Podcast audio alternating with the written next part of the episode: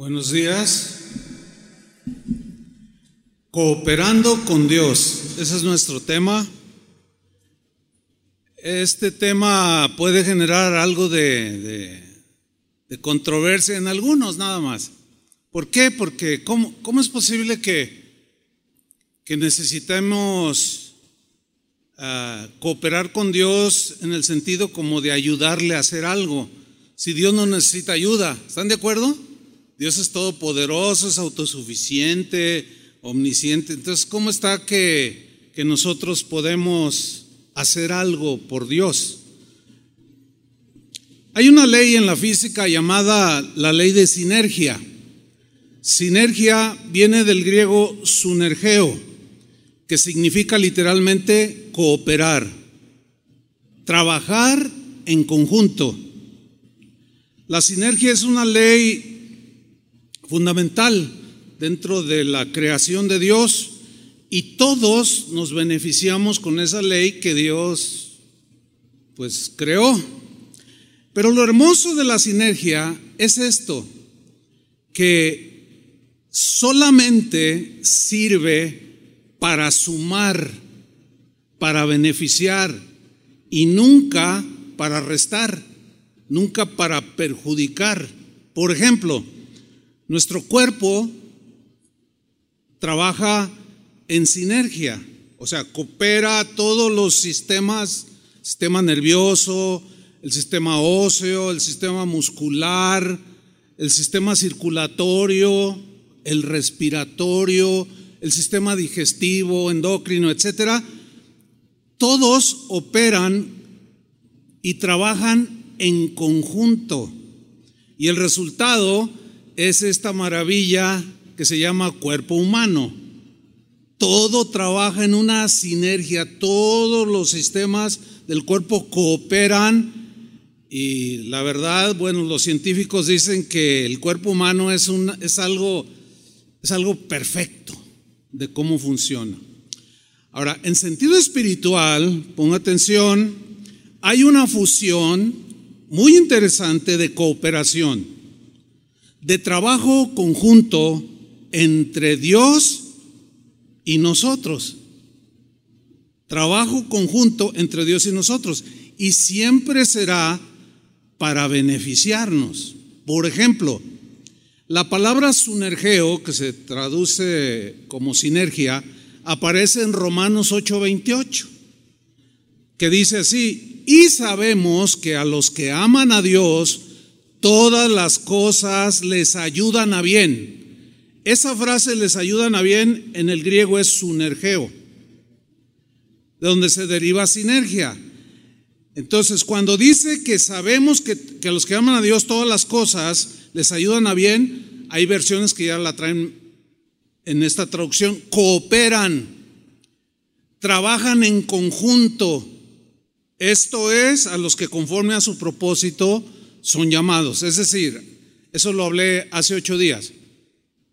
Cosas buenas o malas que nos suceden están en el control de Dios. Sin embargo, Él, en su sinergia, hace que todo eso nos beneficie al final de la jornada o al final de la experiencia. En Santiago 2.2 habla de Abraham. Y, estoy poniéndoles eh, ejemplos bíblicos de, cómo trabaja la sinergia espiritual, vamos a llamarle así. En la versión al día se lee Santiago 2.22. Ya lo ves, su fe, o sea, la fe de Abraham, su fe, su fe que es del Espíritu, la fe es intangible, pero está ahí. Su fe y sus obras, sus obras son las acciones, ¿qué dice esta versión? Actuaban como conjuntamente. En el original aparece la palabra sunergeo. O sea, hacen sinergia la fe con las obras, es decir, las obras demostraban la fe y la fe producía obras en Abraham, en el caso de Abraham y de los cristianos. Y luego dice, y su fe de Abraham llegó a la perfección por las obras que hizo. O sea, fíjense cómo la sinergia de la fe y las acciones redundaron en que su fe creció, maduró y se perfeccionó. En 2 de Corintios capítulo 6 versículo 1, el apóstol Pablo en la versión al día dijo, "Nosotros nosotros como colaboradores de Dios, la palabra colaboradores en el, en el original griego aparece sunergeo. Es decir, nosotros cooperamos con Dios, somos colaboradores, trabajamos conjuntamente con Dios. Os rogamos que no recibáis su gracia en vano. En otras palabras, Pablo está diciendo, nosotros los apóstoles cooperamos y trabajamos conjuntamente con Dios. ¿Dios necesita la ayuda del hombre? No, pero Dios decidió que el hombre participara. Simple y sencillo. Ahora, es importante entender esta enseñanza que estamos hoy tratando, eh, que está en las escrituras. ¿Por qué? Porque nos va a ayudar, o sea, va a ser sinergia, ¿sí? Nos va a ayudar para tener un sano equilibrio, un sano equilibrio en nuestra relación con Dios. Hay una frase que se le atribuye a uno de los llamados padres de la iglesia del siglo IV. Esta frase dice lo siguiente, tú haz lo posible que Dios hará lo imposible. Voy a repetirla. Tú, cristiano, haz lo posible que Dios hará lo imposible. Es decir, nosotros no podemos hacer lo imposible. Solo Dios pero Dios no va a hacer lo que nos toca a nosotros hacer, porque así lo decidió Él. Por ejemplo, el capitán de un barco gritaba, oremos para que no se hunda el barco, gritaba, porque había una tormenta, pero cada uno tome un balde y saque agua. Así es, orando y sacando agua. Señor, dame un trabajo. Sí, pero sal a buscarlo. Un agricultor dijo a sus compañeros de, labor, oremos por una buena cosecha, pero oremos con el asadón en las manos. Otro cristiano de la antigüedad dijo lo siguiente, debemos orar como si todo dependiera de Dios, que en realidad así es pero trabajando como si todo dependiera de nosotros. Es decir, nosotros, tú y yo, hacemos lo posible. Dios nunca nos va a pedir que hagamos algo que no podemos hacer. Dios nos, nosotros hacemos lo posible. Nosotros hacemos lo que debemos hacer y podemos hacer. Dios se va a encargar de lo imposible lo que solo Él puede hacer. Así es como funciona esto. Por ejemplo, vamos a tomar la misma Biblia como un ejemplo de autoría. Dios es el autor intelectual de la Biblia. ¿Están conmigo? Él es el, el autor intelectual, su palabra. Se generó en él, salió de su boca. Pero los escritores de la Biblia fueron los autores que escribieron lo que hoy tenemos como la Biblia.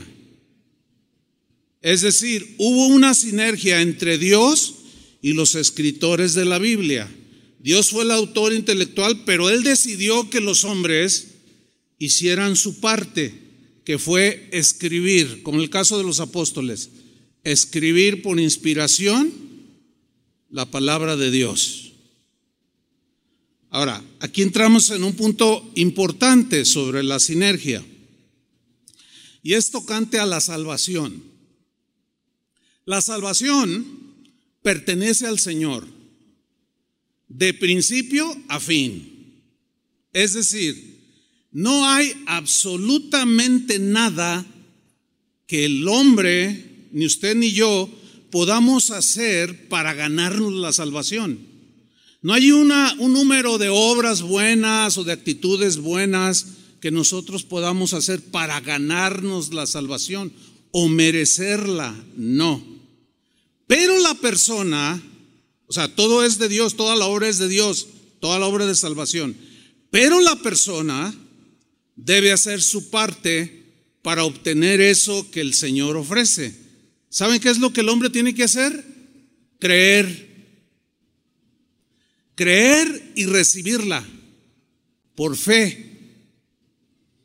Hechos 2.21 dice así, y aquel que invocare, y todo aquel que invocare el nombre del Señor, será salvo. Ahora, ¿quién tiene que invocar el nombre del Señor?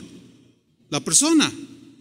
Ahora, si no la invoca, no sucede nada. La salvación es del Señor, Él salva, ya, y la ofrece a todos. Pero el que invoca el nombre del Señor, ese será salvo. Hay algo que Dios le exige al hombre, su parte, que es invocar. Jesús dijo, vayan por todo el mundo y predicar el Evangelio. El que creyere y fuere bautizado será salvo. El que creyere.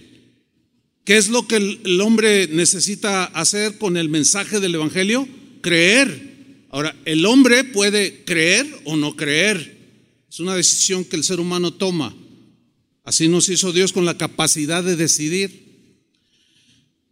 Hay otra historia en el libro de los Hechos de, un, de Pablo y Silas estaban en la cárcel y bueno, Dios se manifiesta allí y las cadenas se sueltan, ellos empezaron a cantar. Ustedes conocen el pasaje. Entonces el carcelero estaba impactado y pues temiendo por su vida porque las puertas de la cárcel se habían abierto. Y asustado el carcelero en Hechos 16:30, dice, sacándolos les dijo, señores, ¿qué debo hacer para ser salvo? La pregunta que hizo el carcelero, ¿qué debo hacer? Se, refería a él o se entiende alguna obra, algo que yo tengo que hacer para ganarme la salvación. Y Pablo, ellos le dijeron, cree, o sea, no tienes que hacer absolutamente ninguna obra.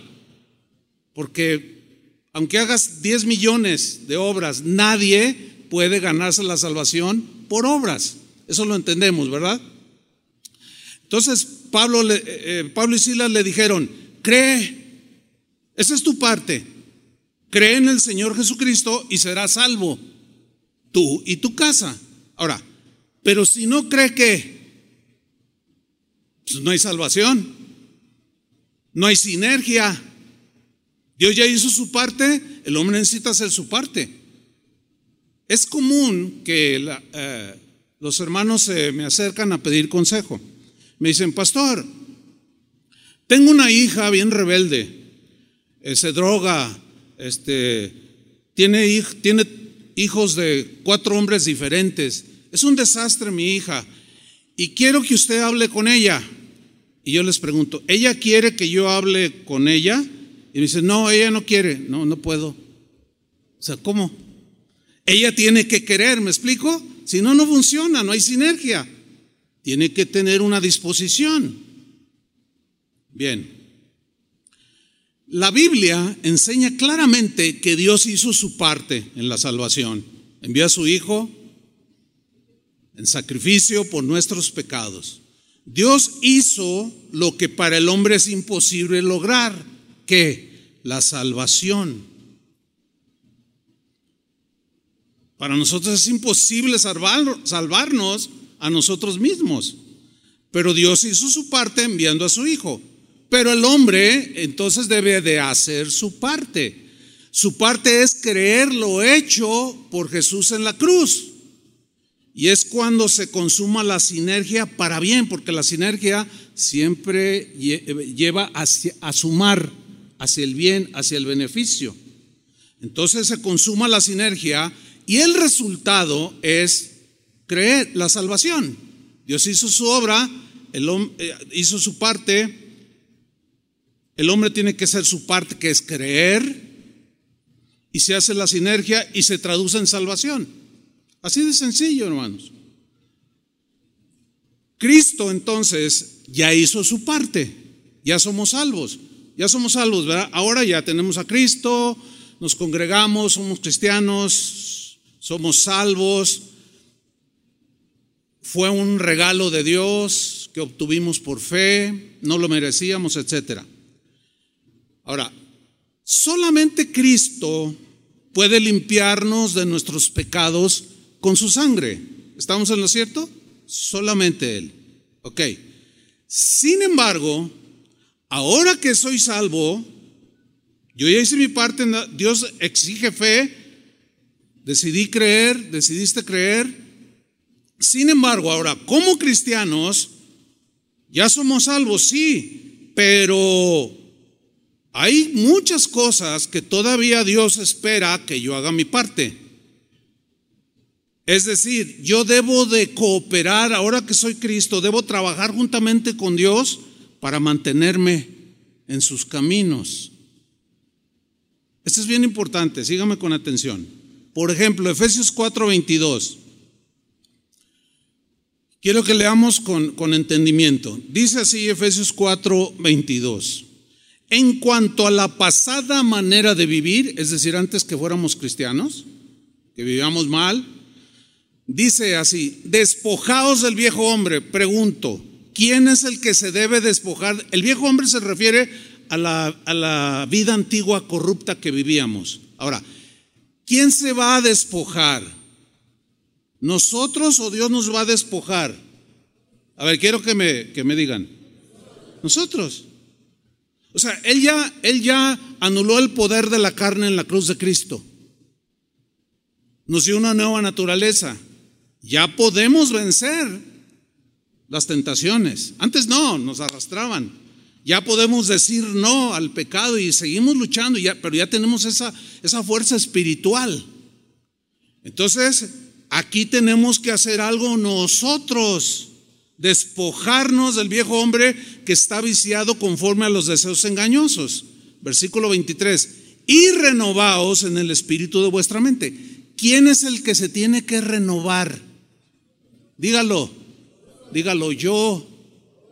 O sea, el Señor no va a venir, Él ya te hizo una nueva criatura, te dio una perspectiva de una nueva vida, pero tú tienes que hacer sinergia. Ahora Dios espera tu parte. ¿Cuál es tu parte? tú renuévate. Ve cambiando todos esos pensamientos contrarios a Dios y ve asimilando los pensamientos de Dios. Pero ese es un trabajo tuyo. Esa es la parte tuya. Si tú no haces nada, te vas a quedar ahí. Eres salvo, pero vas a vivir una vida cristiana muy mediocre, sin victoria. Entonces, tú eres, yo, nosotros somos los que tenemos que renovarnos, versículo 24, y vestidos del nuevo hombre. Fíjate cómo no, dice que Dios nos vistió o nos vestirá de un nuevo hombre. Nos dio una nueva naturaleza, pero aquí es algo metafórico, vestirse del nuevo hombre significan nuevas acciones que le agradan a Dios. Ahora, ¿quién es el que se va a vestir? Nosotros mismos. Esa es la parte que Dios espera de nosotros. Vestidos del nuevo hombre, creado según Dios en la justicia y santidad de la verdad. Por lo cual, desechando la mentira, ¿qué espera Dios en esta parte que, nosotros hagamos? Que nosotros dejemos de echar mentiras. Porque Él es el Dios de verdad y Él nos habla con la verdad, nos salvó, etcétera, etcétera, pero ahora Él espera que nosotros trabajemos, cooperemos con Él y empecemos a hacer hábitos buenos. Empezamos, empecemos a desechar la mentira con ese entendimiento. No, no, yo ya no debo mentir, no le debo de mentir ni a mi esposa, ni a mis hijos, ni en el trabajo. No, porque soy una nueva criatura, soy una nueva persona y estoy vestido con el nuevo hombre. Pero eso es algo que tú decides hacer. Y esa es la parte que Dios espera de ti. Él no va a venir y, a ver, mentiroso. Y, Ay, ya voy a hablar la verdad. No, no, así no funciona. Dios está esperando que tú respondas a tu parte. ¿Están entendiendo? Bueno, sigamos adelante. 4.31 de Efesios. Dice así, quítense de vosotros toda amargura, quítense. A ver, a ver, a ver. Nosotros decimos generalmente, Señor, quítame esto. Sí, pero ¿saben cómo funciona? Él ya hizo la obra en la cruz. Ya está el poder de Dios a nuestro alcance. Pero ahora nosotros como Abraham ejercitamos la fe y, obramos y se perfecciona nuestra fe por lo que obramos. Entonces, si yo estoy amargado, si yo estoy resentido, yo tengo que hacer mi parte. ¿Qué tengo que hacer? Quitarla. No, no voy a estar amargado. Perdono a mi papá que me ofendió, me abandonó, etcétera, etcétera. Y yo lo bendigo. Yo no quiero esa. Mira, hazlo así y te vas a sorprender que es así como funciona. Así es como funciona. No es que Dios va a venir y te va a quitar la amargura sin que tú no hagas nada. No. No, es una sinergia. Él hizo su parte, ya todo está a nuestro alcance. Entonces, el que está amargado es porque decide estar amargado. Pero no solo es la amargura que debemos de quitarnos, dice, el enojo. Si tú eres enojón, ve trabajando sobre eso. No puedes quedarte así. Tienes que analizarte, no, no, yo batallo, yo batallo. A mí cualquier cosa no me gusta, soy bien perfeccionista y no me gusta y me enfada y, me enojo. Bueno, con ese entendimiento, ¿cuál va a ser tu parte? No, no, no, voy a contar hasta 500. Uno, dos, tres. Tú tienes que hacer tu parte, si no, no va a funcionar, vas a seguir igual de enojón, igual de amargado. Tienes que poner el dedo en la llaga, hacer tu parte para que haya sinergia. Quítense de vosotros amargura, ira, gritería, maledicencia y toda malicia. Dios espera que hagamos nuestra parte. Si no, te vas a quedar igual. Notan que todos los verbos, quítense, vístanse, desechen, se refiere a acciones que nosotros debemos hacer. Pues esa es nuestra parte para que haya sinergia y en el poder de Dios salgamos beneficiados y el carácter de Cristo formado cada día en nosotros. Hay una doctrina, hermanos, que enseña que nosotros no debemos hacer absolutamente nada. O sea, que Él nos salva, llega y nos salva y, y ya nos salvó, pero que no debemos de hacer absolutamente nada, que Él hace todo. Esta doctrina dice que ya Cristo lo hizo todo. Ahora, es verdad que ya Cristo lo hizo todo en cuanto a la salvación. Es cierto.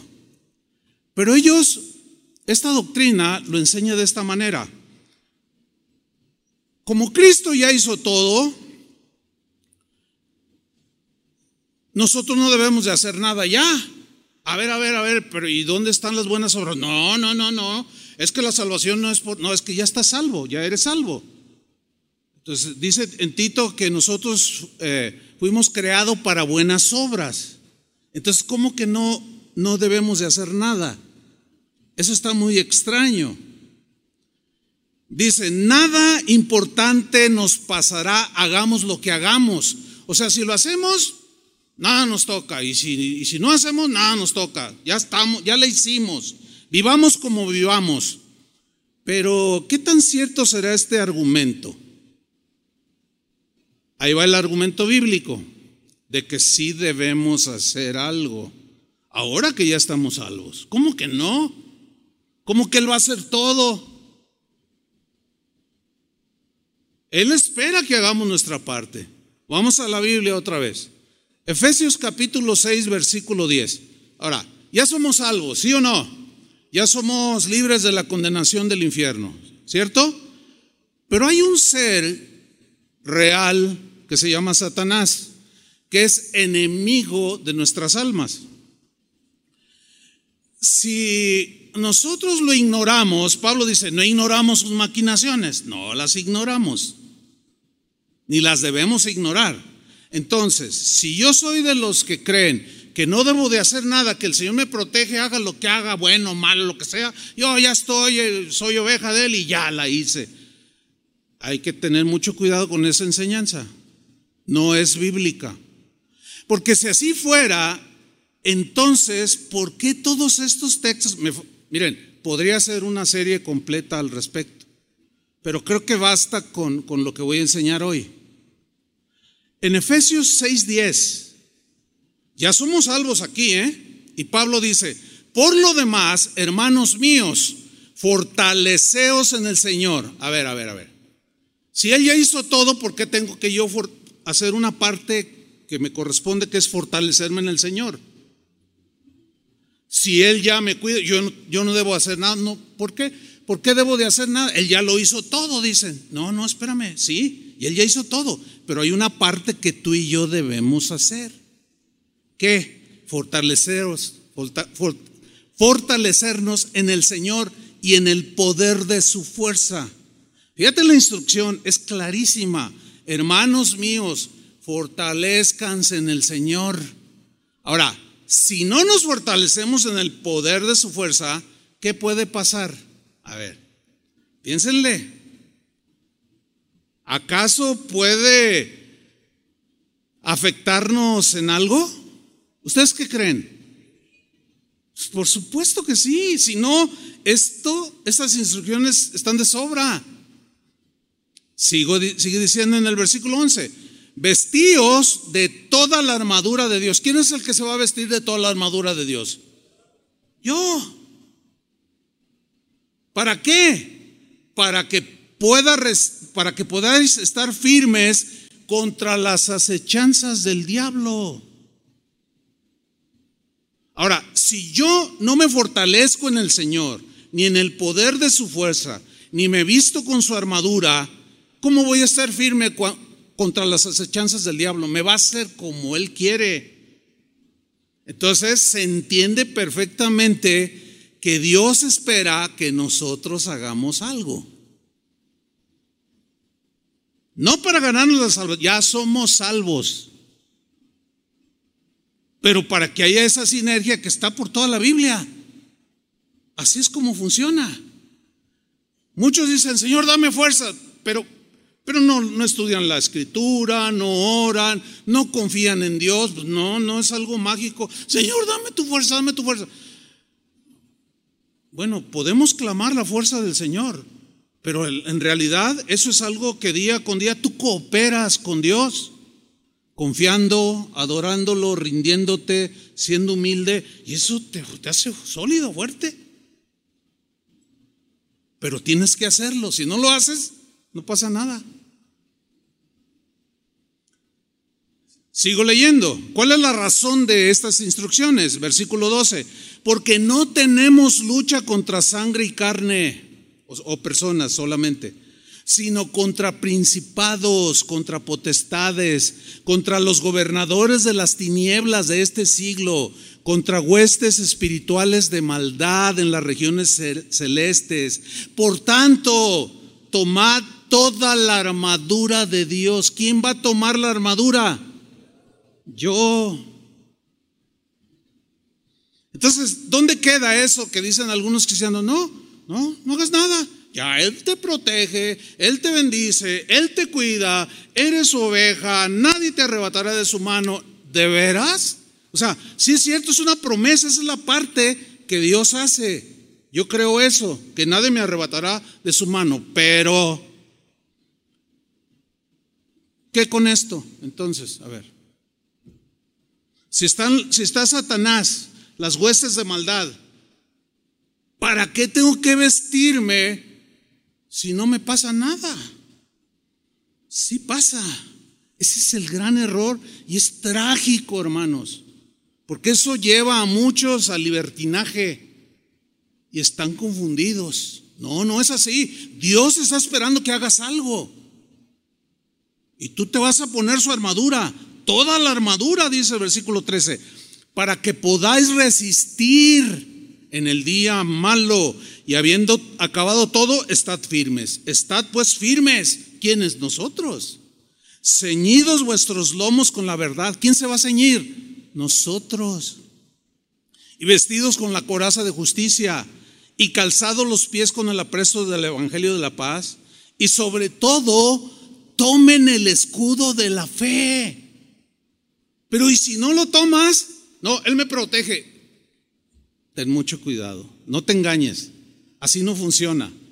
Si es cierto que Él promete, promete 20 mil promesas de que Él nos cuida y nos protege, pero también espera que nosotros hagamos algo para que haya sinergia, si no, ¿cómo? No funciona.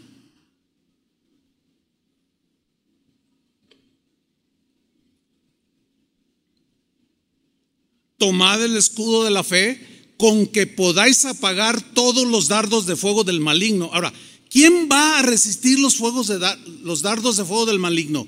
Nosotros. Ahora, Dios, Dios está atrás. Él nada se le escapa. Pero Él espera que hagamos nuestra parte. Si no la hacemos, Él va a permitir cosas. O sea, no va a decir, ah, sí, mira, nada más. No, pues yo no voy a hacer nada porque pues Él ya hizo todo en la cruz. Sí, pero no se confundan, algunos se confunden. Ya lo hizo en cuanto a la salvación, pero en cuanto a la vida cristiana, Dios espera que hagamos nuestra parte. Dios es clarísimo los pasajes en la Biblia. Versículo 17. Tomen el yelmo de la salvación. ¿Quién? ¿Dios? ¿Lo va a tomar por nosotros? Yo, es más, yo no lo puedo tomar ni siquiera por ustedes, ni ustedes por mí. Ustedes, yo tengo que tomar el yelmo de la salvación. Yo tengo que tomar la espada del Espíritu, que es la palabra de Dios. Claro, aquí la analogía es de una armadura de un soldado romano. ¿Se entiende, no? Escudo, espada, etcétera. Versículo 18, orando en todo tiempo. ¿Quién va a estar orando en todo tiempo? ¿Dios? Nosotros. Orando en todo tiempo con toda oración y súplica y velando en ella, o sea, en la oración. ¿Quién va a velar? ¿Dios? ¿Por nosotros? ¿O no tengo que velar porque pues Él ya hizo todo y todo está bajo su control? Entonces, pues, ¿qué me puede pasar? No se confundan, cristianos. Él está diciendo claramente, tienes que velar en oración, tienes que estar orando en todo tiempo, llevando en oración los asuntos. Con toda perseverancia, ¿quién necesita perseverar? Nosotros. Y súplica por todos los santos. La Biblia dice, hablando Dios, y dice, estad quietos y conoced que yo soy Dios. Esto está en varios pasajes de la Biblia. Sí lo han leído, ¿no? Estad quietos y conoced que yo soy Dios. Entonces, los que argumentan que no, no debemos hacer nada, ¿para qué? Si Él ya hizo todo, dicen, ¿ves? Ahí está. Ahí dice que no hagamos nada. O sea, estad quietos. Hay una versión que dice, tranquilos, no hagan nada y esperen que yo haga las cosas. Confíen. Entonces, ¿ves? Ahí dice que no hagamos nada. Sin embargo, cristianos, síganme con atención, no hacer nada es lo que debemos hacer. Esa es la parte. ¿Lo entendieron o no? A ver otra vez. La Biblia dice, estad quietos, o sea, no hagan nada y conozcan que yo soy el que obro. Y dicen algunos, ¿ves? Ahí dice que no hagamos nada. Pero no hacer nada es hacer tu parte. Es hacer algo. Eso es lo que cuando dice, estad quietos, eso es lo que debes hacer en ese momento. Esa es tu parte. Ahora, si no estoy quieto y me, me afano y me desespero, no hay sinergia y no va a pasar nada me voy a frustrar, me voy a traumar, me voy a sentir mal, terrible. ¿Por qué? Porque no estoy haciendo sinergia, haciendo mi parte. ¿Qué? Como en este caso, no haciendo nada. Estad quietos. Entonces, no hacer nada aquí en este versículo y en otros, esa es la parte que Dios espera que nosotros hagamos. Entonces, ¿hacemos o no hacemos? ¿Espera Dios que hagamos algo sí o no? Díganme. Por supuesto que sí. La cooperación, la sinergia, la cooperación, la colaboración con Dios es fundamental para que se dé la sinergia. Por ejemplo, Santiago dice, pero sed hacedores de la palabra y no solo oidores. O sea, la palabra nos llega, ya Dios hizo su parte, nos da su palabra, pero nosotros ¿qué tenemos que hacer? Oír y hacer para que se haga carne y viva la palabra, haga sinergia y nos beneficie. No tenemos que no solamente oír, la palabra que nos da, esa es su parte, nos da la palabra de consuelo, de fortaleza, de aliento, etcétera, etcétera. Pero nosotros tenemos que ponerla por obra. Así es como funciona. No hay otra manera. Mira, 1 Corintios capítulo 3, versículo 6. Algunos dicen, eso que estás predicando es evangelio por obras. Nada que ver porque ya somos salvos, ¿no? Yo no estoy hablando de hacer esas cosas para ser salvos. Estoy hablando a los que ya somos salvos y que Dios sigue esperando que hagamos algo en nuestra parte. Leamos 1 Corintios 3:6. Fíjense lo que dice Pablo aquí. Yo, dice Pablo, yo planté, o sea, la palabra de Dios. Apolos regó, la palabra de Dios con sus enseñanzas. Pero el crecimiento lo ha dado Dios. ¿Alcanzan a ver que hay dos partes que hicieron aquí las cosas? Pablo y Apolos y Dios. ¿Qué hizo Pablo y Apolos? Pablo plantó, sembró la semilla de la palabra. ¿Qué hizo Apolos con su elocuencia y conocimiento? Regó lo sembrado por Pablo. Hizo su parte. Y Dios hizo la suya dio crecimiento. Ahora, es lo que yo estoy haciendo ahorita. Estoy sembrando. Dios va a hacer su... esa es mi parte, mi responsabilidad. Pero Dios es el que hace crecer. Ahora, si yo no les siembro a ustedes la palabra, ¿qué va a crecer? Pues nada. Así de simple. Si yo me la paso diciéndoles un montón de historias que nada que ver con la Biblia o con Dios o el Señor o las escrituras, pues eso el Señor, ¿cómo, cómo, ¿Cómo va a hacer que crezca eso? Para que funcione, se tiene que plantar, regar, hacer tu parte y Dios da el crecimiento. Por 40 años que veíamos que cumplimos este mes pasado de junio, hemos trabajado incansablemente desde el principio si yo les contara, o si ustedes supieran, pues la mayoría de ustedes se convirtieron ya después de un año o llegaron aquí después de años de que ya habíamos iniciado. Pero 40 años, hermanos. Todo el trabajo. Yo planté, Chava riega, otros hacen su parte cada quien. Hay una sinergia y hay una bendición de Dios. Hay pastores que dicen, dame el secreto del crecimiento. No, ¿cuál secreto? No hay ningún secreto. Trabaja, haz tu parte, pero no estudian. Se desvelan el sábado viendo Netflix y luego se levantan tempranito, Señor, dame un mensaje, no inventen. Pues ¿cómo?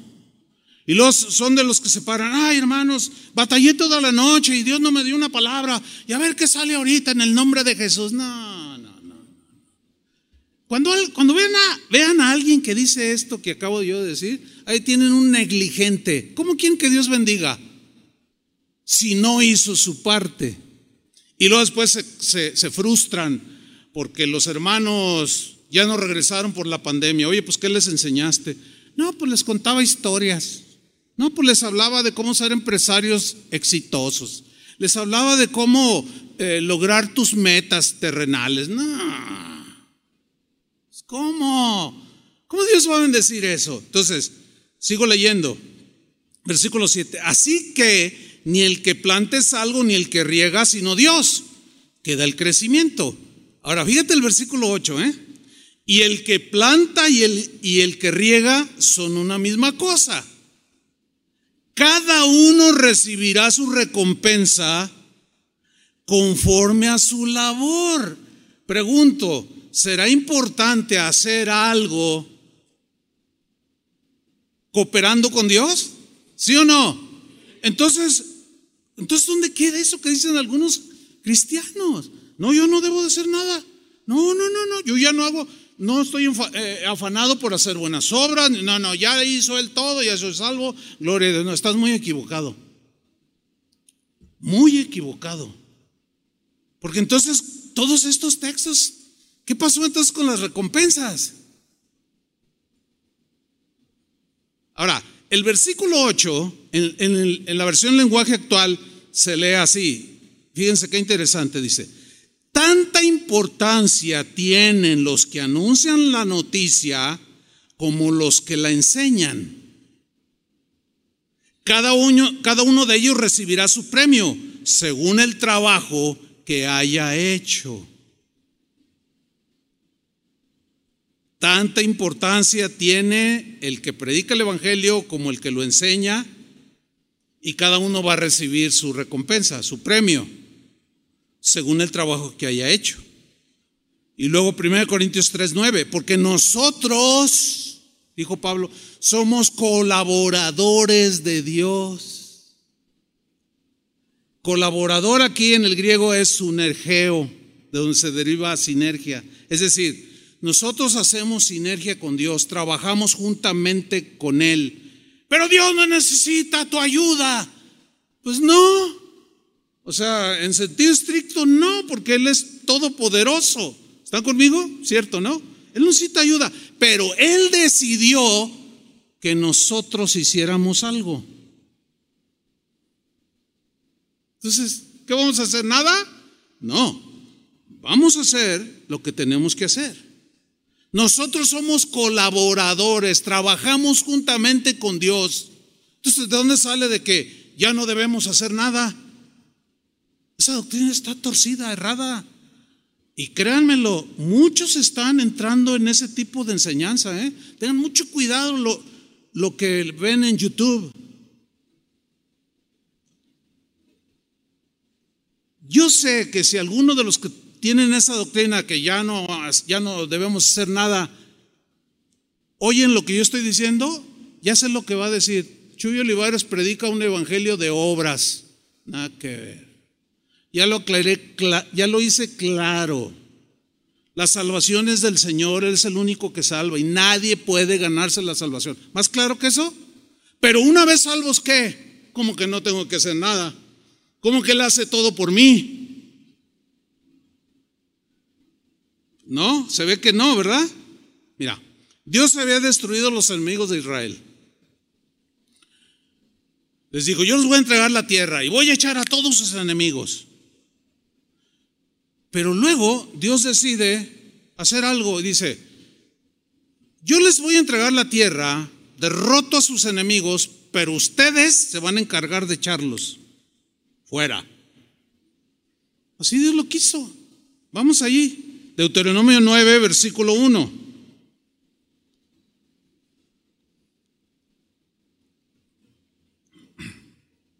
Para que vean que está por toda la Biblia este tema. Dice así Deuteronomio 9, 1. Oye Israel, o sea, oye aquí significa pon atención Israel. Tú vas hoy a pasar el Jordán para entrar a despojar a naciones más numerosas y más poderosas que tú, ciudades grandes y amuralladas hasta el cielo, un pueblo grande y alto, hijos de los anaseos, de los cuales tienes tu conocimiento y has oído decir, ¿quién se sostendrá delante de los hijos de Anac? Porque eran gigantes eran, eran imponentes, eran guerreros. Y la estatura de los israelitas pues, era promedio. Y luego dice el versículo 3, entiende pues hoy que es Jehová tu Dios el que pasa delante de ti como fuego consumidor. Fíjate, ¿eh? lee con atención. Que los destruirá a todos esos gigantes, que eran perversos y eran terribles. Que los destruirá y humillará delante de ti. O sea, ¿quién los iba a, a sujetar y a eh, pues anularlos en su fuerza física. ¿Quién? Díganlo. Dios, esa era la parte de Dios. O sea, lo imposible para ellos como humanos, ¿no? ¿Cómo se va a poner con gigantes? No van a poder. Pero luego viene lo siguiente, y tú los echarás.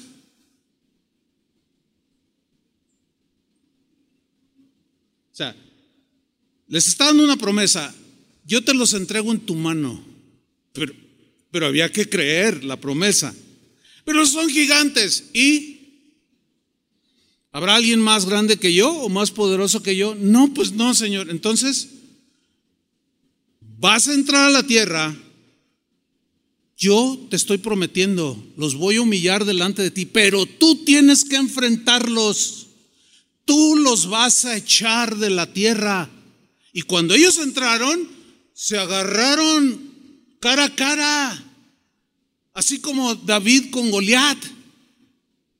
Humanamente, ¿cómo le iba a ganar? Todos, todos corrían. Y David hizo lo que, lo que Dios esperaba que hicieran todos, pero nadie lo hacía.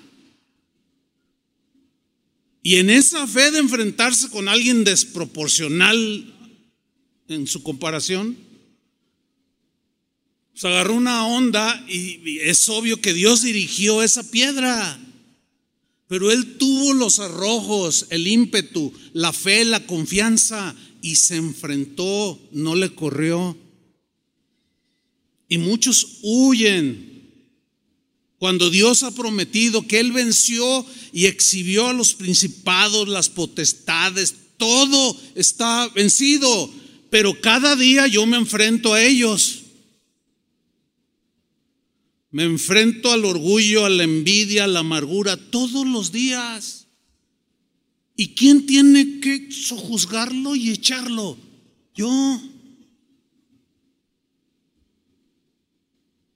Entonces, ¿de dónde sacan que no, no debemos hacer nada si Él ya lo hizo todo? Nada más equivocado que eso. Aquí está otra vez. Yo los voy a humillar delante de ti y tú los echarás. Sigo leyendo y los destruirás enseguida como Jehová te ha dicho. Ahí está, clarísimo. Ahora, sigamos en el versículo 4, Deuteronomio 9, 4, porque hay una advertencia de Dios aquí. Leamos. No pienses en tu corazón cuando Jehová tu Dios te haya echado, los haya echado de delante de ti. Y algunos, bueno, a ver, o Dios los echa o yo los echo. Los dos. ¿Están entendiendo? Los dos es una sinergia. Él promete victoria, pero tú tienes que enfrentar al enemigo. Si no lo enfrentas, ahí sigue prevaleciendo sobre ti y te tiene todo azorrillado. Pero cuando dices hasta aquí, en el nombre de Jesús y te paras en fe, pruébalo, pruébalo. Y te vas a dar cuenta de muchas cosas que hasta ahorita has ignorado porque no has hecho tu parte. Esperas que Dios venga y te lo diga, Señor, quítame el cigarro y sigues comprando. Digo, pues, lo mínimo para empezar es que tú dejes de comprarlo. Simple. Sigo leyendo. No pienses en tu corazón cuando Jehová tu Dios los haya echado delante de ti, diciendo, por mi justicia me ha traído Jehová a poseer esta tierra. O sea, que se te suba y diga, no, pues es que yo, yo, yo, yo. No, no, no, no, no. Como Pablo decía, yo he trabajado, he hecho esto, pero no yo, sino la gracia de Dios conmigo. O sea, ahí es donde hay que tener cuidado. Cuando empiezas a ver que tienes un poder espiritual bien grueso, bien tremendo, no empiezas a decir, ah, es que yo sí oro, ah, es que yo sí el otro, ah, y te empiezas a atribuir. No, no, no, no, no. Dice el Señor, ten cuidado. Cuando yo haya echado delante de ti diciendo, por mi justicia me ha traído Jehová a poseer esta tierra, o sea, porque yo soy buena onda. No, no, no, no, no, no. No te confundas. Pues por la impiedad de estas naciones Jehová las arroja de delante de ti. No por tu justicia, versículo 5, ni por la rectitud de tu corazón entras a poseer la tierra de ellos, sino por la impiedad de estas naciones Jehová tu Dios las arroja de delante de ti. Y para confirmar la palabra que Jehová juró a tus padres, Abraham, Isaac y Jacob. Por tanto, sabe que no es por tu justicia que Jehová tu Dios te da esta buena tierra para tomarla, porque pueblo duro de servir eres tú y los aplaca. ¿Qué es lo que sucede con algunos cristianos? Que empiezan a ver que Dios los usa, que Dios les dio gracia y al rato ya andan todos alzados y miran a los demás y no pueden recibir una instrucción de alguien, un consejo, algo. Mm, ah, tú, a mí, mm". unas actitudes, ¿saben qué? Eso es exactamente lo que les está diciendo Dios.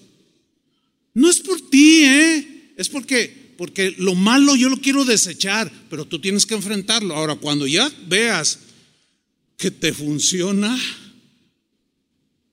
cuando haces sinergia obedeciéndome, no se te vaya a subir el orgullo. No vayas a pensar que tú eres que tú eres el picudo para los negocios. Es que yo soy bien picudo. Aguas. No, es un regalo de Dios. Y Dios te da y tú vas, enfrentas y haces buenos negocios. Pero es porque, porque Dios, Dios te ha dado la gracia. Pero no es porque tú seas súper, súper. Vean más a los del mundo. Son riquisísimos. Hay muchos riquisísimos que en 20 vidas, 50 vidas no se gastan lo que tienen. Pero ¿cómo viven aquí? Es un, desastre, pierden la familia, no una vez, tres, cuatro, cinco veces se casan. Veinte hijos, sí, pero cuatro con cada una. Es un desastre, así quieren vivir. Pues no, pero cuando vean que les vaya, que les va bien, que Dios los bendice, que Dios los usa, sean humildes. Sean humildes. Amén. Muy bien. ¿Cuántos han oído un dicho o un refrán que dice así, como Dios dijo, ayúdate que yo te ayudaré? ¿Lo han oído alguna vez? Bueno, este es un proverbio, es un refrán muy antiguo. ¿eh? Se dice que este refrán o proverbio se originó en Grecia en el siglo VII antes de Cristo. Antes de que Cristo viniera a hacer su obra maravillosa, Esopo, por ejemplo, un fabulista griego, ya eh, él utilizó en dos de sus fábulas, utilizó esta frase. Como dijo Dios, ayúdate que yo te ayudaré. Ahora, esta frase ciertamente no está en la Biblia. Nunca la vas a encontrar. Así dijo el Señor, ayúdate que yo te ayudaré. No está en la Biblia, es cierto. Sin embargo, pongan atención, aunque la frase no está en la Biblia, mm, yo puedo ver que el principio puede estar implícito en la Biblia.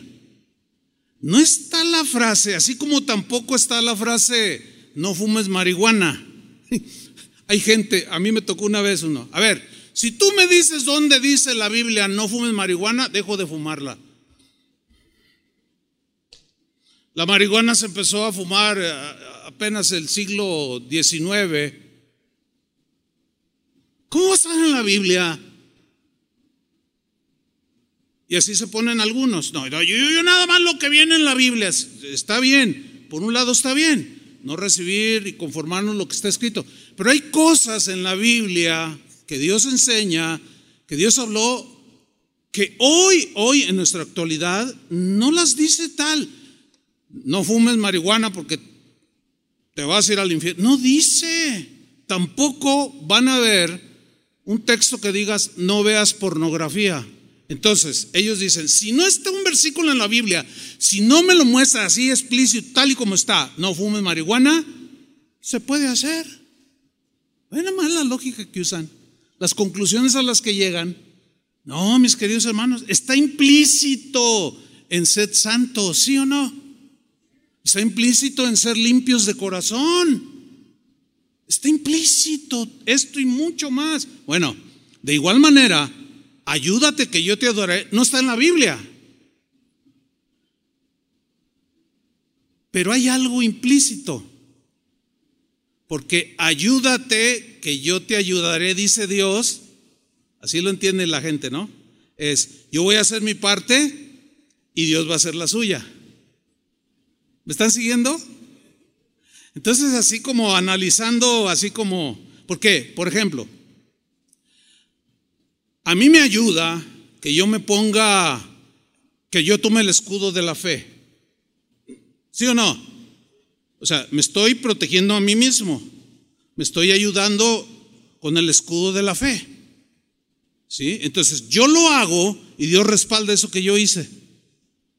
Y salgo victorioso.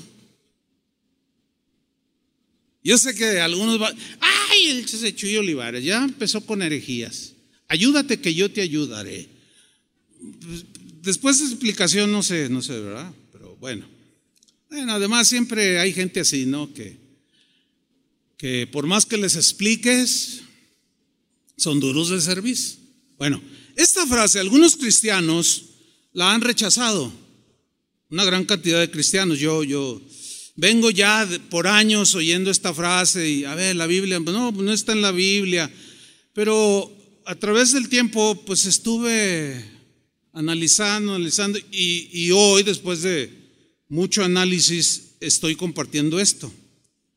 Porque ciertamente muchos rechazan este refrán porque lo consideran contrario al mensaje de que somos salvos por gracia divina y no por obras. Y tienen razón. Porque yo no puedo hacer buenas obras para tenerme la salvación, obtener la, salvación, ¿verdad que no? Está claro eso, ¿no? Nadie la merece ni, podemos hacer suficientes obras. Bien, eso está muy claro. Entonces, la rechazan porque dicen, no, ¿cómo que ayúdate? Entonces, ¿cómo te ayudas haciendo buenas obras para ganar la salvación?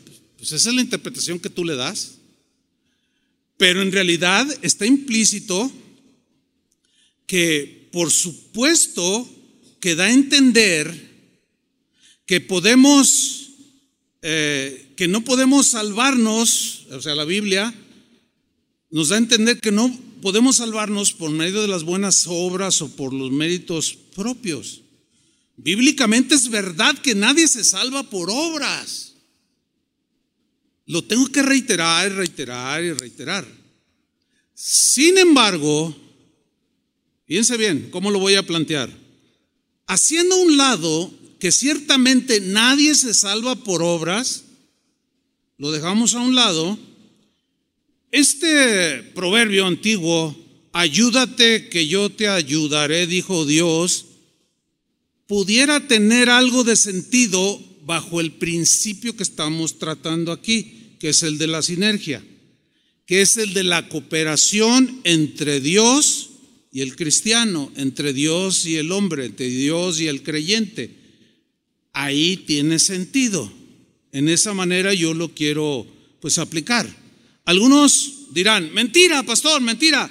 Dios no necesita ayuda de nadie. Es cierto, yo estoy de acuerdo con eso. Dios no necesita que nadie le ayude. Yo estoy de acuerdo. Él puede solo. Claro que puede solo. ¿Quién lo duda? ¿Ustedes lo dudan? Yo tampoco. Nadie puede ayudar a Dios porque Él es todopoderoso. Es, todo esto es verdad. Dios no necesita la ayuda de nadie. ¿Están de acuerdo con eso? Bien. Sin embargo, Él decidió hacerlo así. Decidió Dios hacer su parte y Dios decidió que el hombre también hiciera su parte. ¿Qué le vamos a hacer pues? Si está clarísimo en las escrituras. Por ejemplo, Mateo 11, 28. Dice así, venid a mí todos los que estáis trabajados y cargados, y yo os haré descansar. Ok. ¿Qué dice Jesús? Venid a mí. ¿Quién es el que tiene que ir a Jesús? Díganlo. Díganlo yo. Ahora, si no más que estás todo cargado, todo desconsolado, y el Señor dice, ven a mí, o sea, haz tu parte. Demuestra tu fe. Ven a mí si estás trabajado y cargado y yo haré mi parte. Te voy a hacer descansar. ¿Cómo la ves? Ay, pues a mí se me hace que ni me oyes. A mí se me hace que ni caso me hace, Señor. Y el Señor más así. ¿Y qué esperas? ¿Que estás desconsolado, cargado, cansado? Estoy que me muero, Señor. Pues muérete. Estoy diciendo que estoy esperando que hagas tu parte y no la haces. Yo te prometo hacer la mía, pero tú tienes que venir a mí y descansar. Y yo, yo te tomo en mis brazos y vas a descansar. Ahí está clarísimo. Pero luego todavía más, versículo 29. Llevad mi yugo sobre vosotros. ¿Quién va a llevar su yugo? Nosotros que es la obediencia, el creerle, etcétera, etcétera. Llevad mi yugo sobre vosotros y aprended de mí. ¿Quién es el que tiene que aprender de Jesús? Yo. El conocimiento no se da así nada más por arte de magia. Ahí te reveló en un sueño. No, no, no, no, no, no. Esa es otra cosa. Aprended de mí que soy manso y humilde. O sea, tu parte es aprender de, nuestra parte es aprender de Jesús. Que Él es humilde, manso, de corazón, y Él hace su parte. Hallaréis descanso para vuestras almas. Ah, pero pórtate orgulloso, soberbio, autosuficiente y mm, no te va a funcionar. Te vas a sentir vacío y va a llegar un momento en que vas a morder el polvo y vas a decir, ay, ¿por qué? Pues porque no has aprendido de mí, no has hecho tu parte, eres soberbio. A todo contradices, no aceptas nada, nunca aceptas que te equivocas. No eres manso, no eres humilde. Aprende de mí, aprende de mí y yo te voy a dar descanso para tu alma. ¿Cómo la ven? Denle un aplauso al Señor.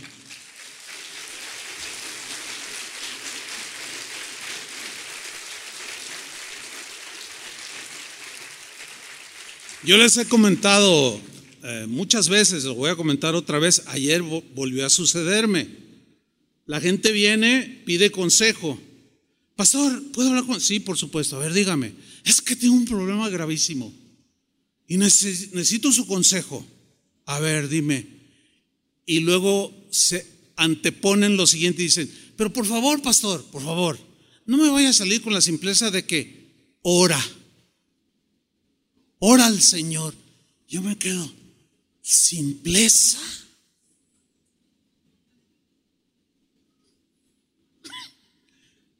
Y ayer me volvió a pasar. Se me acercó una persona, pastor, tengo un problema con un hijo, una hija, no Y este, pero, pero, pero no me diga que, ah, pues ora por él. Es que quiero que hable con ella. ¿Ella quiere hablar conmigo? Pues no, le cae usted bien gordo. ¿Cómo, quieres que hable entonces con ella? Ella tiene que querer, ¿sí o no? Le expliqué, le expliqué, le dije, mire, lo único que le queda es lo que me dijo que no quería que le dijera, orar por su hija.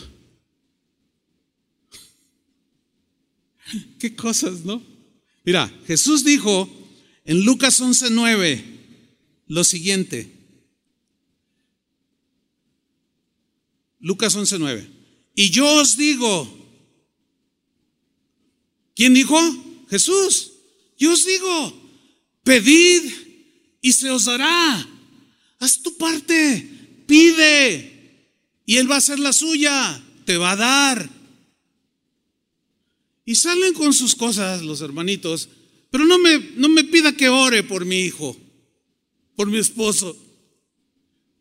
Señor, pues si tú no puedes con ellos, yo menos. No, no es que no pueda, es que somos duros de servicio. Y pensamos que Dios tiene que hacerlo todo. Nada más nosotros le pedimos y queremos que Él nos responda como queremos. No, así no funciona. No, no, no, no. Tenemos que hacer la parte que nos corresponde. Pedid, esa es nuestra parte y se os dará, esa es la parte de Él. Buscad y hallaréis. La parte nuestra es buscar la solución a tus problemas en Cristo. ¿Qué dice la palabra? Y vas a encontrar. Pero tienes que buscar. Buscad y hallaréis. Llamad. Esa es tu parte, esa es mi parte. Y se os abrirá. Porque todo aquel que pide, recibe. Ahora, si lo, si lo leemos contrario, diría así. Todo aquel que no pide, ¿qué? No recibe. Todo el que no busca, no haya. Todo el que no llama, no se le abre. Yo he oído a cristianos que dicen, ay, no, es que yo tengo un problema, pero pues creo que es muy insignificante para Dios y como que no quiero molestarlo, pero sí me molesta a mí, ¿verdad? Como el pastor. No, pues vaya con Dios primero. ¿Cómo que molestamos a Dios? Si claramente Jesús está diciendo, pide. Ahora Santiago dice, muchos piden y no reciben porque piden mal. No hay que aprender a pedir también. Esa es nuestra parte. Entonces, ¿dónde que, a ver, ¿dónde va quedando eso de que no, no, no hacemos nada? Dios me cuida, Dios me bendice, Dios me todo, aleluya, gloria a Dios. Oh, oh, oh, oh. Nada que ver, hermanos. Hay ocasiones en que nosotros necesitamos primero cooperar con Dios haciendo nuestra parte para que después Él haga la suya. Y esto está interesante, ¿eh? voy a repetirlo. Hay ocasiones, no siempre, hay, pero hay ocasiones, la mayoría de las veces, quizás diría yo, en que nosotros necesitamos primero cooperar, trabajar juntamente con Dios haciendo nuestra parte para que después Él haga la suya. A veces es a la inversa. Él hace y luego pide respuesta. Pero un ejemplo, Santiago 4.7, un ejemplo de la definición que di, que a veces primero Dios espera que nosotros, para después Él hacer su parte. Santiago 4.7 dice así, someteos pues a Dios, resistid al diablo y huirá de vosotros. Aquí, ¿quién es el que toma la iniciativa primero? A ver, en la primera frase, ¿quién es el que toma la iniciativa primero? ¿Dios o nosotros? A ver, díganlo fuerte. ¿Nosotros? Someteos pues a Dios, o sea, primero me someto a Dios, luego resisto al diablo que me está ahí atacando, tentando, qué sé yo, y huirá de vosotros. Ahora, si no me someto a Dios, ¿cómo, se va? ¿cómo diablo se va el diablo? Ahí se queda. Porque muchos, ay, el diablo ya me trae, ay, que no sé qué. A ver, a ver, a ver, a ver. ¿Estás obedeciendo a Dios? ¿Estás sometiéndote a Dios? ¿Estás haciendo tu parte para que puedas resistir al diablo? No, pues es que yo oí a un predicador en YouTube que dice, no, ya, tú eres oveja y oveja siempre lo serás y no te pasa nada, gloria a Dios, aleluya. Entonces, pues no hago nada. Pues fíjate que, que pues no, o sea, sí dijo una verdad que Dios ya hizo todo, pero también es para que la verdad sea completa, Dios también espera que hagamos nuestra parte. Nuestra parte es primero someternos. Algunos se han perdido de múltiples bendiciones que Dios quiere darles, pero como no se someten a Dios, tropiezan y tropiezan y tropiezan y tropiezan y están... A veces da la impresión que, que no son nacidos de Dios. Puede dar la impresión, oye, pues todo te sale mal. Oye, todo es, ay, oye, bueno, hay, hay varias, respuestas, pero entre ellas, oye, a ver, a ver, a ver, a ver, ¿estás obedeciendo a Dios? ¿Estás haciendo tu parte? ¿Cómo tratas a tu esposa?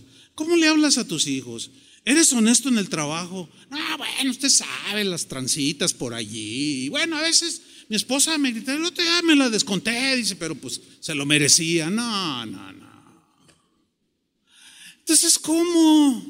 Pues, pues, hay que someterse a Dios. Trata a tu esposa como vaso frágil. ¿O no? A tus hijos, fórmalos, respeta a tu familia, etcétera, etcétera, etcétera. Entonces las cosas no son no son así automáticas, no, es una sinergia. Ahora, versículo 8, Santiago 4:8. Aquí está otra vez este principio, o sea, o, este, este rasgo, pues, en, lo que yo estoy compartiendo. Hay veces en que nosotros tenemos que tomar la iniciativa, hacer nuestra parte y Dios después hace la suya. No sé cuál sea tu caso, pero dice el versículo 8, acercaos a Dios y Él se acercará a vosotros. ¿Quién se acerca primero? Aquí. ¿Eh? Díganlo fuerte. Nosotros, yo. Ahora, si no me acerco a Dios para encontrar respuesta y solución en humildad y en súplica, pues ¿cómo voy a encontrar respuesta? Tengo que acercarme a Dios y Él se acercará a mí. Y luego dice, pecadores, limpiad las manos y vosotros los de doble ánimo, purificad vuestros corazones. ¿Quién va a hacer esto? O sea, Él nos limpió, nos limpia con su sangre, pero nosotros, Él también espera que hagamos nuestra parte. Limpiar las manos es dejar de hacer las cosas que no están bien, que no le agradan, que violentan su palabra, etcétera, etcétera.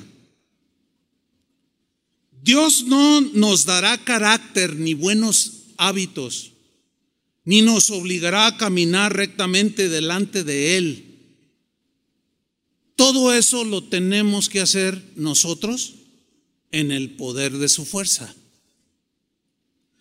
No olvidemos que no podemos hacer lo que Dios hace. No olvidemos, voy a repetirlo, no olvidemos que no podemos hacer lo que Dios hace. Es imposible para nosotros. Pero tampoco, tampoco olvidemos que Él no hará lo que nosotros debemos hacer.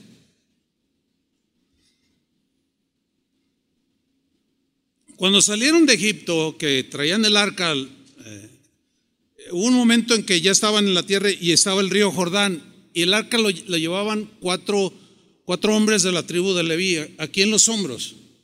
Entonces Dios les dijo, avancen, pero se encuentran con el río Jordán caudaloso. Y ellos iban adelante. La, el arca simbolizaba la presencia de Dios. Y ellos van, los levitas se ponen a la orilla del río Dice, ¿y ahora qué, Señor? Y Dios les dice, avancen. Y todos ahí atrás. ¿Se imaginan? Pues, ¿cómo avancen si el río está caudaloso? ¿Y, ¿Y ellos qué hicieron? Empezaron a descender. O sea, Dios no los cargó. Hubiera sido fácil. No, no lo hizo así. ¿Por qué? Porque Dios decidió que no. Que hay algo que tú y yo debemos hacer. Igual con Moisés, Señor, vienen los egipcios. No me hables a mí, extiende tu ara y dile al mar. ¿Sí o no? ¿Y qué sucedió? Utiliza tu autoridad que yo te he dado. Dios no vino y los cargó. ¿Pudo, haberlo hecho? Ah, si hasta, hasta descansando ahí en una hamaca el Señor. ¿Y por qué no lo hizo? Porque no quiso. Él quiere que nosotros accionemos también. Si no accionamos, no pasa nada, ¿eh? ¿Y los levitas?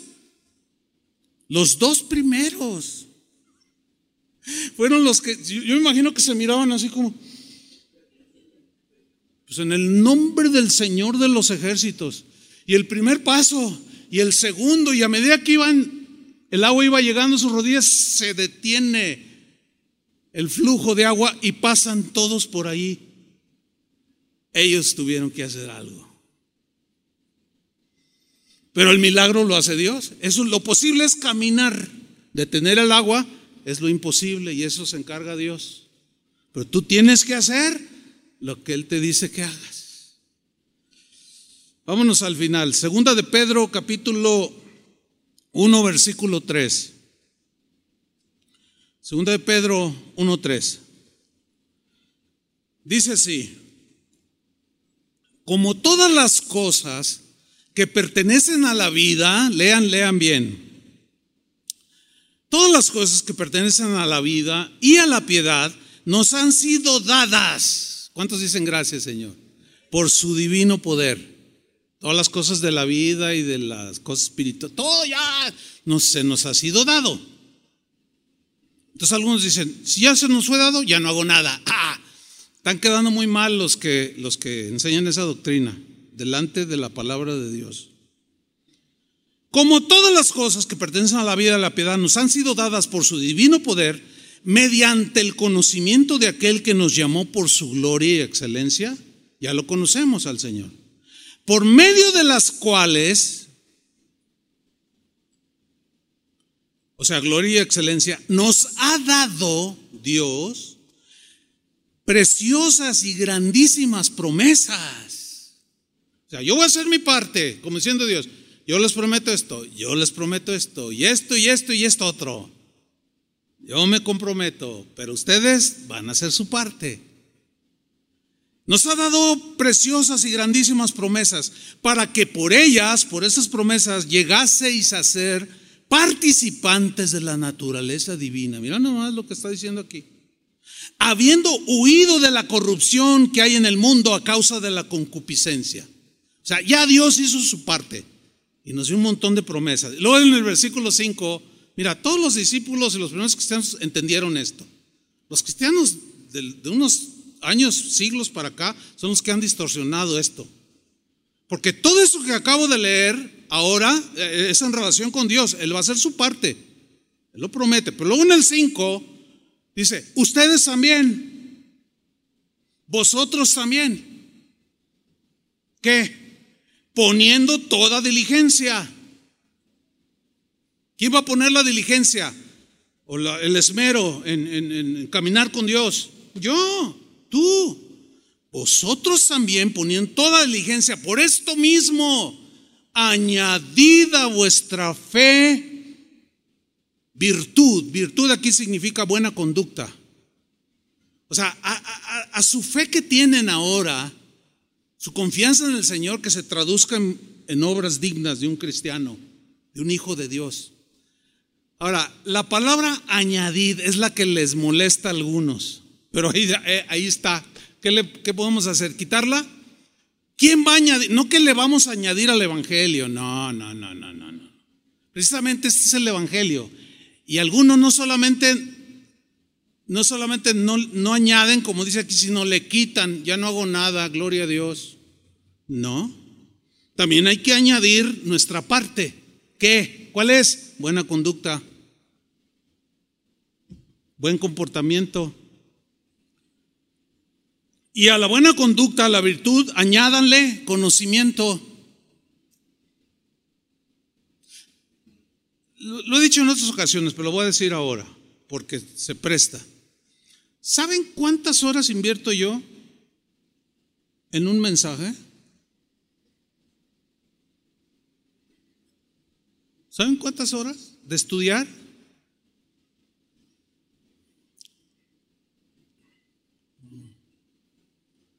Así, horas efectivas, híjole, ¿qué serán? Claro, espaciadas, obviamente, ¿no? Fácil, unas 24. Y los sábados en la mañana, de 8, empiezo a las 8 a escribir todo lo que he estudiado, investigado. Y me tardo entre 8 a veces 10 horas para venir a dárselas en una hora y media. Hermanos, o sea, no, no puedo pararme aquí y saber qué me sale. No, tengo que añadirle que diligencia, tengo que dedicarme a lo que es mi tarea. ¿Me explico? Pues al estudio de la palabra de Dios. ¿Cómo se las voy a enseñar? Así nada más. Una vez estaba yo haciendo, hace tiempo, no sé por, no sé por qué, pero empecé a hacer cuentas. Hubo años que yo prediqué más de 600 sermones al año. le hice ahora? Digo, ay, ¿cómo le hice? No, fue la gracia de Dios conmigo. O sea, para prepararlos. Yo mismo me sorprendí, dije, ay, porque pues tengo ahí por años en mis carpetas, ¿no? Hubo un año de casi 700 enseñanzas, un promedio de casi dos sermones diarios. Claro, hay conferencias donde predico cinco veces, o sea, ahí es donde, pero en promedio. Hermanos, este, eh, es clarísimo, yo tengo que, quiero, quiero enseñar bien a las ovejas del Señor, tengo que estudiar. ¿Entienden? No me estoy jactando. Pues, ay, se está jactando. Hay, hay algunos que todo, todos los, lo distorsionan. ¿Qué problema tienen en su corazón muchos? No me estoy jactando, estoy ilustrando lo que está diciendo aquí. O sea, tengo que hacer mi parte. Si no la hago, Pablo decía, ay de mí si no les predico el Evangelio. Pues hay de mí si no les enseño bien el Evangelio. Entonces yo tengo que añadirle a mi fe conducta, pero luego a mi buena conducta conocimiento, conocimiento de Dios. Y al conocimiento tengo que añadirle dominio propio. Y al dominio propio, versículo 6, paciencia. Y a la paciencia, piedad, devoción a Dios, afecto fraternal. Al afecto fraternal, amor. Fíjate el versículo 8, porque si estas cosas están en vosotros y abundan, pero ¿quién las hace? ¿Dios en mí o yo las hago como parte de, mi responsabilidad o lo que Dios espera de mí. Yo soy el que debo de añadir. Y no significa que le esté robando la gloria a Dios. Como equivocadamente también algunos dicen, no, es que tú le robas la gloria a Dios, te jactas de lo que haces. Pues que aquí dice, pues, que yo le añada. Que le añada virtud, buena conducta, conocimiento, dominio propio, paciencia, etcétera. Versículo 8, porque si estas cosas están en vosotros, esto, estas cosas son lo que acabo de leer, y abundan, no os dejarán estar ociosos y sin fruto en cuanto al conocimiento de nuestro Señor Jesucristo.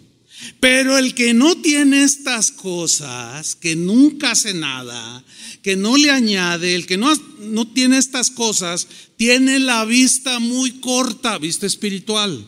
Tiene la vista muy corta, es ciego, habiendo olvidado la purificación de sus antiguos pecados. O sea, es muy fácil andar en lo mismo, porque no crece, no madura, no hace nada. Por lo cual, hermanos, tanto más procurad hacer firme vuestra vocación y elección, porque haciendo estas cosas, haciendo, digan todos, haciendo estas cosas, no caeréis jamás. Es decir, nadie te arrebatará de la mano del Señor. Pero ¿qué tengo que hacer? Perseverar